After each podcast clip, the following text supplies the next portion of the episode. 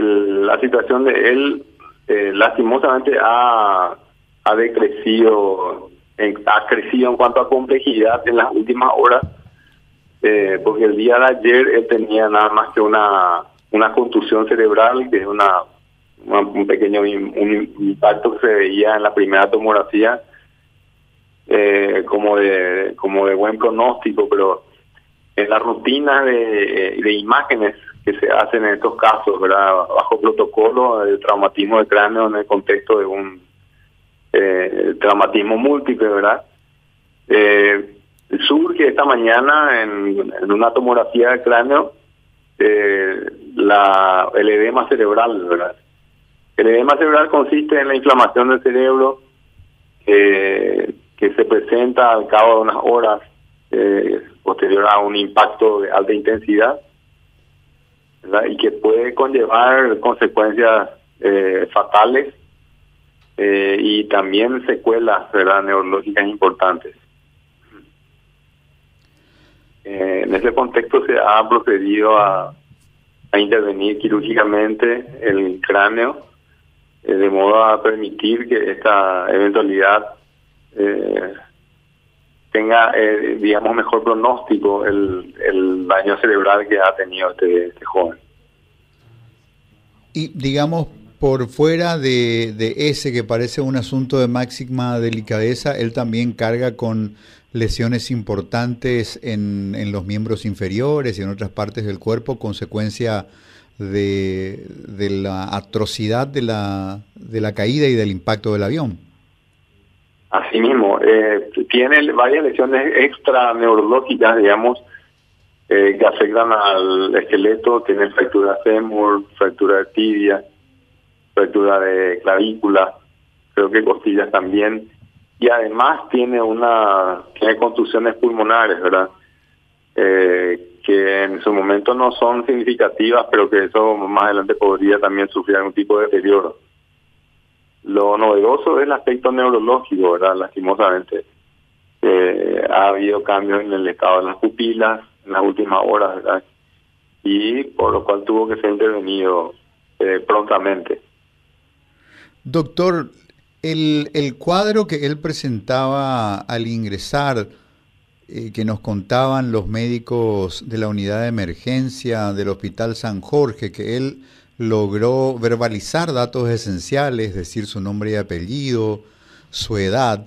Esto hace suponer que a pesar de la gravedad de sus lesiones en lo que hace al, al, área cerebral, lógica y de ubicarse en tiempo y espacio de la persona, tenía una cierta completud interesante que hacía este, suponer que por lo menos esa parte del cuerpo no estaba tan dañada, pero algo estaba, digamos, como incubándose y quizás por esa por ese prodigio del cuerpo humano que cuando se somete a un trauma importante libera adrenalina, por ejemplo, esa adrenalina que nos protege del dolor, quizás eso le permitió esa pequeña funcionalidad que tuvo al ingresar en el hospital para luego ir con el paso de los días eh, involucionando como usted lo, lo está mencionando puntualmente ahora.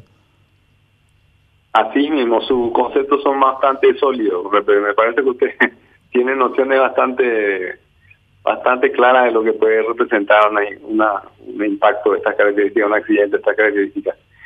En, trauma del cerebro, en neurotrauma, se maneja el concepto de la injuria, eh, de la injuria primaria y de la injuria secundaria y también de una injuria terciaria. Se entiende por injuria primaria la que se produce en el mismo momento del impacto, en donde hay transmisión de fuerzas mecánicas al cerebro y que eso determina que aparezcan de repente hemorragias instantáneamente o, el cerebro se desgarre o haya una fractura con pérdida de masa encefálica.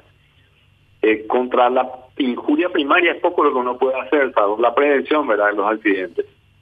Pero en el curso de las horas, el cerebro, una vez contundido, eh, sufre también cambios eh, estructurales y metabólicos y, químicos que se llama injuria secundaria. La medicina moderna lo que intenta es prevenir y tratar las injurias que aparecen después del, golpe, ¿verdad? Es la injuria secundaria, eh, que entre ellas está el edema cerebral, que es la inflamación, ¿verdad?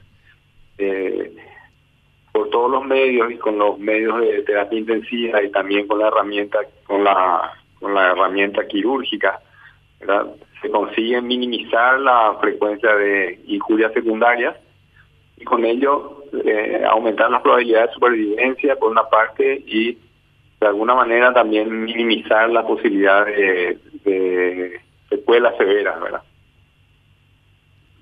Doctor, eh, hay, una... cuestión, doctor, que eh, siempre me ha generado mucha curiosidad en materia de cuando se, se habla de este tipo de intervenciones quirúrgicas, cuando hay un, como lo denominan, eh, un infarto cerebral, ¿verdad? ¿Qué es lo que qué es lo que se hace en esa intervención, o sea, para salvar el cerebro? ¿Qué es lo que ustedes hacen, doctor, para poder darle para que el cerebro siga con vida? Bueno, esencialmente hay que manejar un par de conceptos. Uno de ellos es que el cráneo es, básicamente análogo a una caja cerrada, ¿verdad? Muy, muy fuerte, ¿verdad?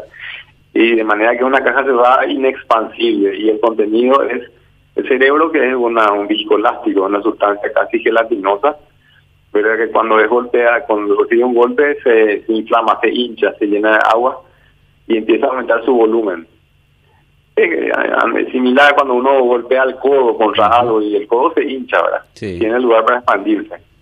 Y después se desinflama y bueno, ya recupera la funcionalidad. Algo similar pasa con el cerebro, solamente que es mucho más sensible a los golpes. Y cuando el cerebro aumenta su volumen por edema cerebral, el, el, cráneo gana tanta presión dentro del cráneo que el corazón ya no tiene fuerza para bombear la sangre dentro del cerebro y al privarse del cerebro de circulación sanguínea sobreviene la muerte cerebral. Para evitar esta situación, la medicina moderna ha desarrollado esta herramienta quirúrgica tan útil que es la extirpación parcial del cráneo, ¿verdad? Se crea una ventana en el cráneo de modo que el cerebro pueda expandir su volumen sin afectar su integridad estructural eh, y una vez que pasa el periodo de inflamación del cerebro, que son habitualmente cuatro o cinco días, el cerebro retorna a su volumen anterior y ahí se ve con qué situación neurológica tiene el paciente. Se le despierta al paciente farmacológicamente y se observa que cuál es la situación en ese momento. Y posteriormente, si el paciente sobrevive y con buena funcionalidad, eh, meses después, idealmente dentro de los primeros dos meses, eh, de realizar la cirugía, se realiza la reconstrucción eh, craneal, generalmente se, realiza con una prótesis craneana. Doctor, la, el procedimiento al que fue sometido José Daniel es, digamos, un procedimiento quirúrgico de, alto trauma que implica cráneo abierto o es una una intervención más seccionada, más dirigida a un segmento concreto del interior de la caja craneana? Es una, una cirugía, hay que decirlo, eh, ampliamente difundida por los neurocirujanos paraguayos, ¿verdad? Eh, cuando nosotros hemos venido, hemos vuelto al país, después de haber hecho nuestra experiencia afuera, eh, Hemos visto que se ha progresado muchísimo en el aspecto técnico, los neurocirujanos paraguayos ya formados acá en el país, que están, muchos de ellos en los servicios de urgencia realizan esta cirugía, hay que decirlo, con gran eficacia, con gran eficiencia técnica, ¿verdad? Sale así que para que ustedes tengan una idea, eh, nosotros somos responsables del área de reconstrucción craneal. El año pasado eh, hicimos personalmente con el equipo 67 reconstrucciones de cráneo.